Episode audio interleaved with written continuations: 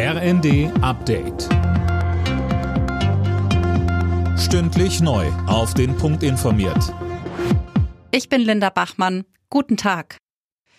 Die tödlichen Schüsse an einer Synagoge in Jerusalem gestern am Holocaust-Gedenktag sorgen international für Bestürzung und Anteilnahme.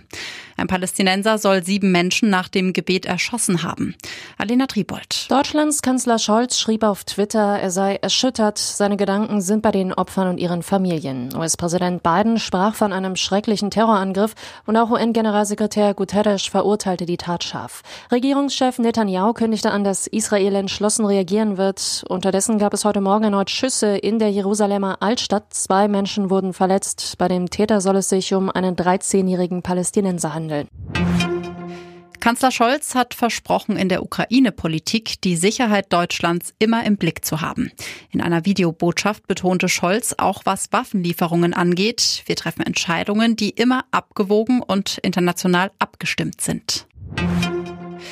Verteidigungsminister Pistorius lehnt die Lieferung von Kampfjets an die Ukraine ab. Er halte das für ausgeschlossen, sagte der SPD-Politiker der Süddeutschen Zeitung.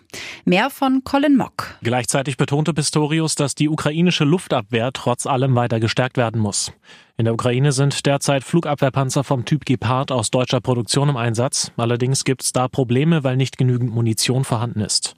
Pistorius ist außerdem der Ansicht, dass das 100 Milliarden Euro Sondervermögen für die Truppe zu klein ist, ebenso wie der normale Verteidigungsetat. Die Bundeswehr brauche auch wegen der Waffenlieferung an die Ukraine dringend Nachschub, so der Minister.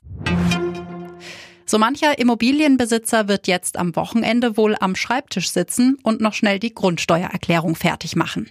Dienstag ist Abgabefrist. Stand gestern fehlten bundesweit noch etwa 35 Prozent der Grundsteuererklärungen. Alle Nachrichten auf rnd.de